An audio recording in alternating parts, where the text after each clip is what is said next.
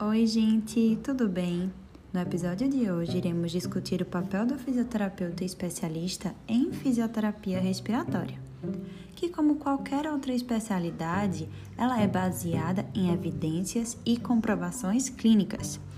E quais são as atribuições do fisioterapeuta especialista em fisioterapia respiratória? Ele avalia o estado funcional e elabora o diagnóstico cinético funcional do doente. Isso mesmo, nós fisioterapeutas realizamos nosso próprio diagnóstico, mas não confundam, ele é diferente do diagnóstico clínico dado pelo médico.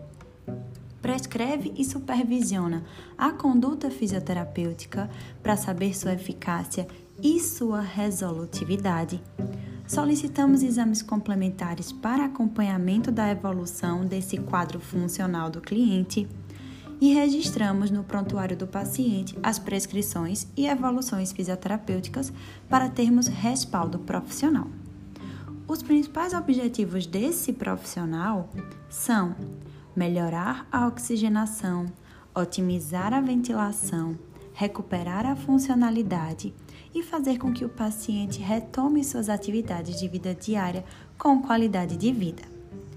A fisioterapia respiratória é classificada em fisioterapia ambulatorial, onde o fisioterapeuta reabilita o paciente em sua própria clínica, fisioterapia domiciliar, onde o fisioterapeuta vai até a casa do paciente para atendê-lo, e fisioterapia hospitalar, que é dividida em atendimento em enfermaria e atendimento em UTI, que é a unidade de fisioterapia intensiva, e está bastante conhecida nesse momento de pandemia.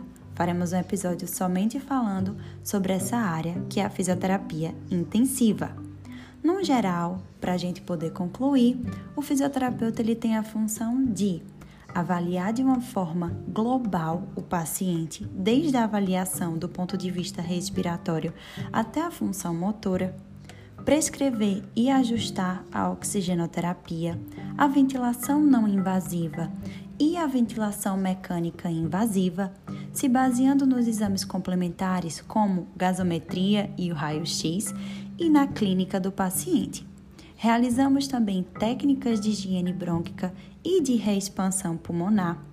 Promovemos treinamento muscular inspiratório e fortalecimento muscular periférico, que é a famosa mobilização, e realizamos o desmame da ventilação mecânica invasiva, como também a retirada da ventilação mecânica invasiva, conhecida como extubação.